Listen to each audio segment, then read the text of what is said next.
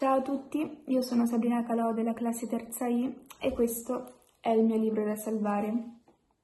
Si intitola Resta con me di Tammy Olda Mashcraft e si tratta di un'autobiografia della stessa protagonista che racconta appunto la sua storia e di come è riuscita a sopravvivere 41 giorni in mezzo al Pacifico.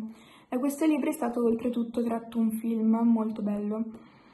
Eh, io l'ho scoperto per caso in realtà un giorno che mi trovavo in libreria e ho deciso di comprarlo perché appunto ero eh, subito stata attratta da, da questa trama particolare. Eh, parla appunto di una storia d'amore tra questi giovani con una passione in comune, ovvero quella della barca a vela, che decidono di partire per il porto di San Diego e provare un modernissimo yacht a vela. Solo che ehm, la sfortuna purtroppo è nella loro sorte e quindi dopo sole due settimane dalla partenza si ritrovano ad affrontare um, un ostacolo che stravolgerà per sempre le loro vite e le cambierà in particolar modo quella di Tami.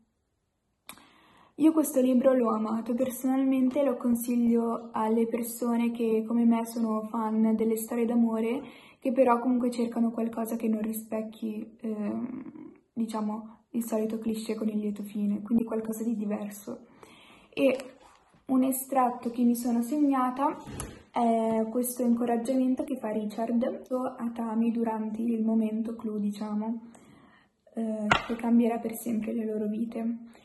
Lui le dice Noti duro, amore, sii la ragazza coraggiosa che conosco. Un giorno racconteremo ai nostri nipoti come siamo sopravvissuti all'uragano Raymond. Poi vabbè, il finale lo scoprirete da soli.